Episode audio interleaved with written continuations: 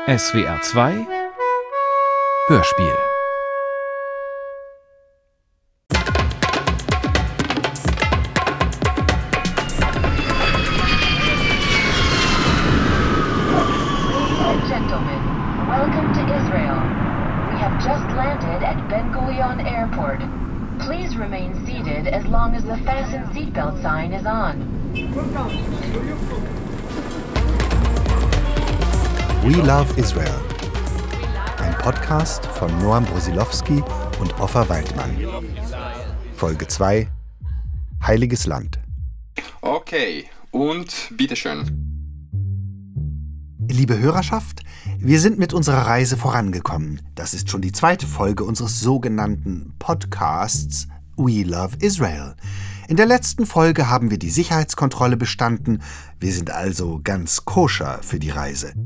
Stempel im Pass, alles erledigt. Wir sind jetzt im Heiligen Lande und sitzen im Bus auf dem Weg nach Jerusalem, der heiligen Stadt.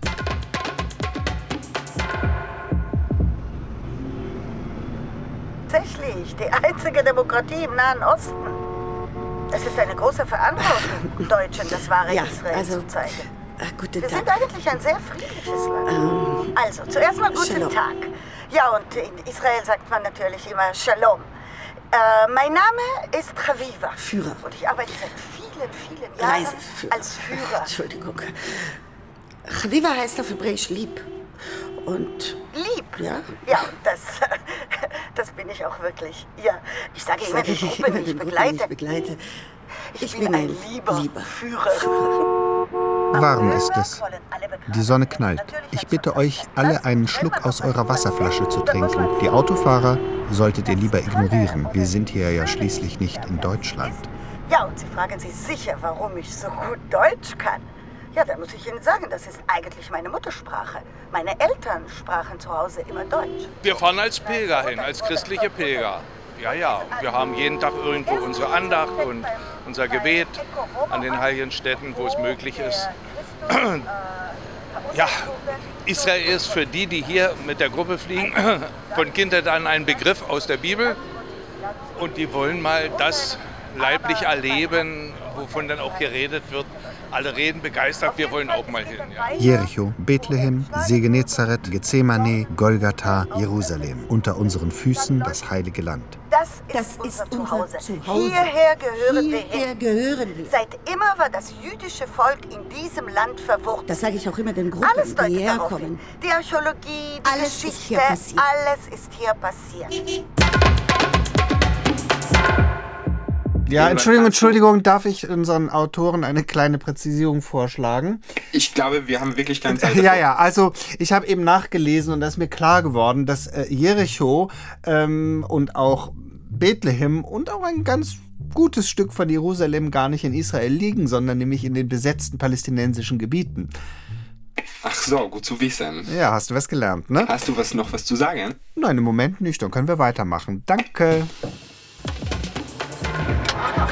Nun ist unsere Busfahrt schon hinter uns. Das Land ist ja ganz schön klein. Wir stehen vor dem Löwentor der Jerusalemer Altstadt. Hier, meine Damen und Herren, auf derselben Stelle, auf der Sie jetzt stehen, stand einst der Heiland. Es ist, meine Damen und Herren, die zweite Station der Via Dolorosa, Weg des Leidens.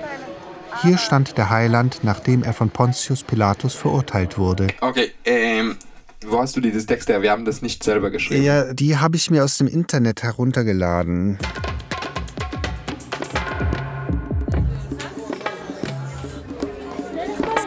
Jeden Freitag der um Via Dolorosa 15 Uhr führen die Franziskaner die Freitagsprozession der Via Dolorosa entlang. Dort werden Dort Sie, werden liebe Sie, Besucher, liebe Besucher, das Leiden alle Jesus Leiden Jesus erleben dürfen. Von einer zur Von anderen einer Station werdet ihr laufen Station und erfahren, und wie erfahren, Jesus Christus, Jesus Christus gepeinigt gepeinigt und gefoltert wurde. auf Kreuzträger gehofft. Es wurde uns versprochen von Kennern in Deutschland. Aber leider ist nicht so viel los.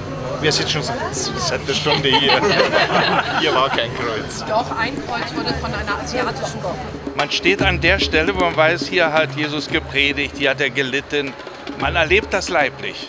Ist was anderes, ob man es nur aus der Ferne sieht oder an der Stelle steht. Es ist wirklich diese Stelle, ähm, wurde eine Legende rumgebaut um, um die Geschichte Jesus. Man versucht verzweifelt irgendwelche Steine zu finden. Hier hat er also das Brot gebrochen. Jeder reklamiert sich seinen Stein, ist natürlich schwierig. Man schwankt immer so zwischen Legende und Wahrheit. Legende ist immer gut unterstützt durch Spiritualität und die wird hier gelebt. Dann kommt man wieder in den Glauben zurück. Wenn ich im Land bin, fängt man an zu zweifeln. Ja, Israel ist ein sehr heiliges Land. Das kann niemand leugnen. Das spürt jeder. Daher kommt auch die Liebe. Es ist einfach unfassbar, wie die Pilgergruppen auf die Grabskirche reagieren.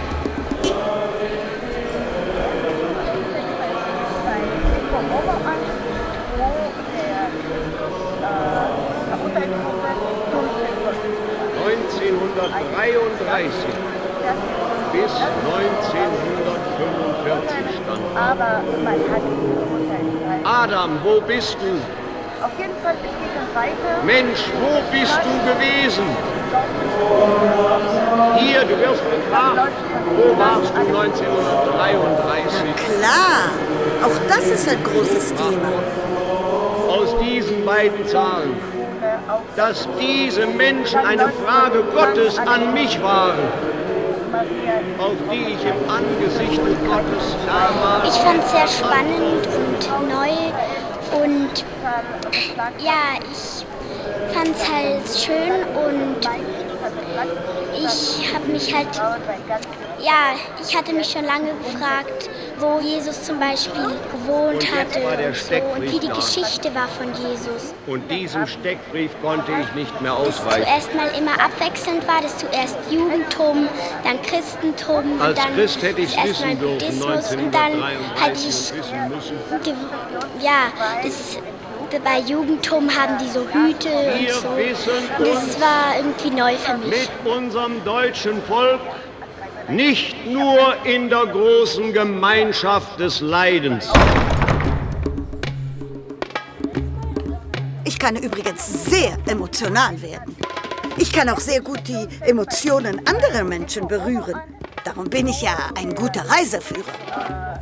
Verurteilt wurde durch den Pontius Pilatus. Also bei mir müssen alle wie verrückt laufen und weinen. Man sagt mir, ich könnte Schauspielerin sein. Ja, ich rühre die Leute mit meinen Erzählungen zu Tränen. Auf jeden Fall, es geht dann weiter, wo er geschlagen wurde, wo die Dornenkrone aufersetzt Ich liebe das, wenn das Publikum weint. Das ist mein Erfolg. Ich lasse sie laufen, beobachte, wie sie weinen. Ganz schön traurig hier, die Terra Santa. Der ganze Via Dolorosa entlang. Das Kreuz auferlegt, Dornenkrone, Schweiß und Blut, Tränen. Ich wasche meine Hände in deutschen Tränen. In der Grabskirche. Tränen, am See Genazareth Tränen, aber vor allem Yad Vashem, Gedenkstätte der Märtyrer und Helden des Staates Israel im Holocaust. Dort fließen am meisten Tränen. Auch bei uns Nachgeborenen ist immer die Scham, was unser Volk da gemacht hat. Ja. Yad Vashem? Da gehe ich mit der Gruppe nicht mehr rein.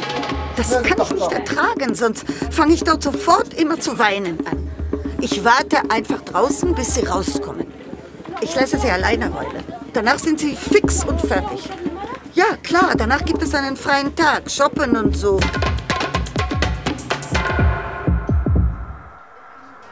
Auf dem Gelände ein kleines Café, wo eben das Café Das Café auf dem Gelände vor der Deutschen Kirche in Augusta Victoria. Pinienbäume, goldenes Licht, alles, was man sich unter dem Nahen Osten vorstellt. Eine gläserne Vitrine, liebe Zuhörerinnen und Zuhörer, das müssen Sie sich vorstellen, mit Käsekuchen.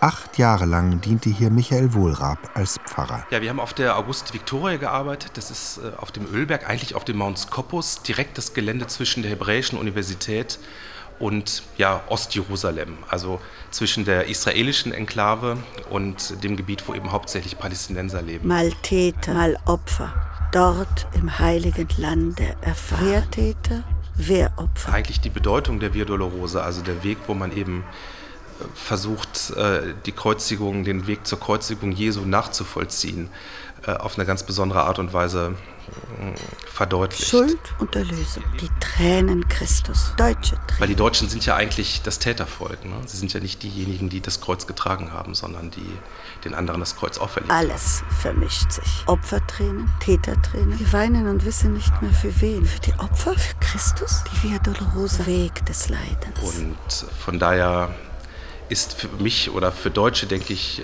auf der Dolorosa eher die Frage zu reflektieren, wie haben wir äh, das Kreuz anderen auferlegt? Wer trägt die Schuld? Wie lange wird man noch die Schuld tragen müssen? Die Glocken klingen und wir marschieren. Wir marschieren. Aber wohin? Also sozusagen nicht selbst das Leiden Jesu nachzuvollziehen, sondern eben stärker zu reflektieren, wie haben wir das verursacht? Schuld für Schuld für Schuld. Schuldumtauschplatz. Schuldumtauschplatz Israel. Na naja, gut, die Frage ist, ob alle Deutschen das auch so zulassen können, sich darauf einzulassen, äh, das Leiden des, des, jüdischen Volkes wirklich nachzuvollziehen. Weil ich manchmal eben auch erlebt habe, dass es Deutsche gibt, die sagen, ähm, naja, guck mal, was die Israelis heute mit den Palästinensern machen.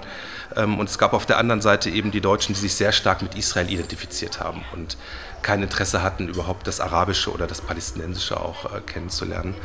Und ich glaube auch, dass vor allen Dingen bei den Aktivisten, die sich äh, sehr stark mit der palästinensischen Frage beschäftigen in Deutschland, dass da ganz viel mit der eigenen Verarbeitung äh, der Geschichte zu tun, dass das damit zu tun hat. Und von daher würde ich das, sehe ich das problematisch. Das heißt nicht, dass man über äh, auch Unrecht in Israel nicht sprechen darf, das ist nicht der Punkt. Aber mit welchem, mit welchem Ehrgeiz und mit welchem Fanatismus das zum Teil getan wird, das hat mich eigentlich immer eher verdächtig gestimmt. Heilige Tränen, Christentränen, Schuldtränen, Opfertränen, Tätertränen, kostbare Tränen. Wer hat ihn denn geopfert? Er hat sich selbst für uns alle geopfert. Er hat für uns das Kreuz getragen. Wir haben für euch das Kreuz getragen.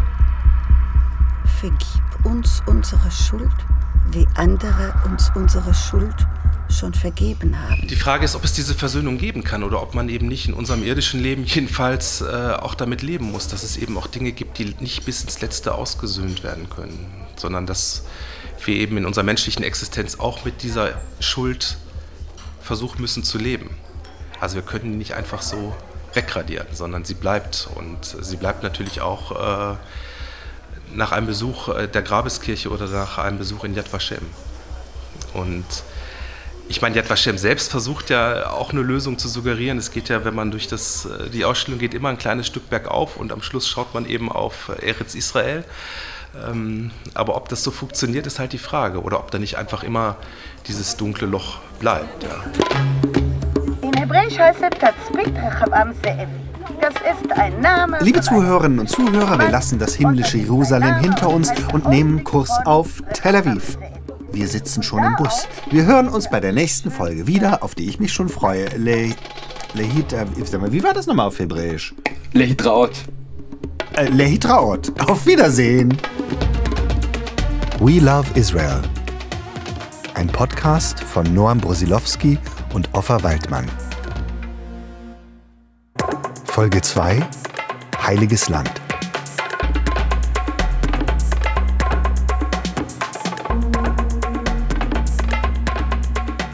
We Love Israel mit Schauspielern und Originalstimmen aus Israel und Deutschland.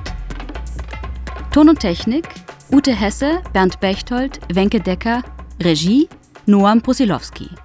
Produktion Südwestrundfunk 2018 mit freundlicher Unterstützung des ARD-Büros Tel Aviv und in Kooperation mit Deutschlandradio. Dramaturgie Manfred Hess.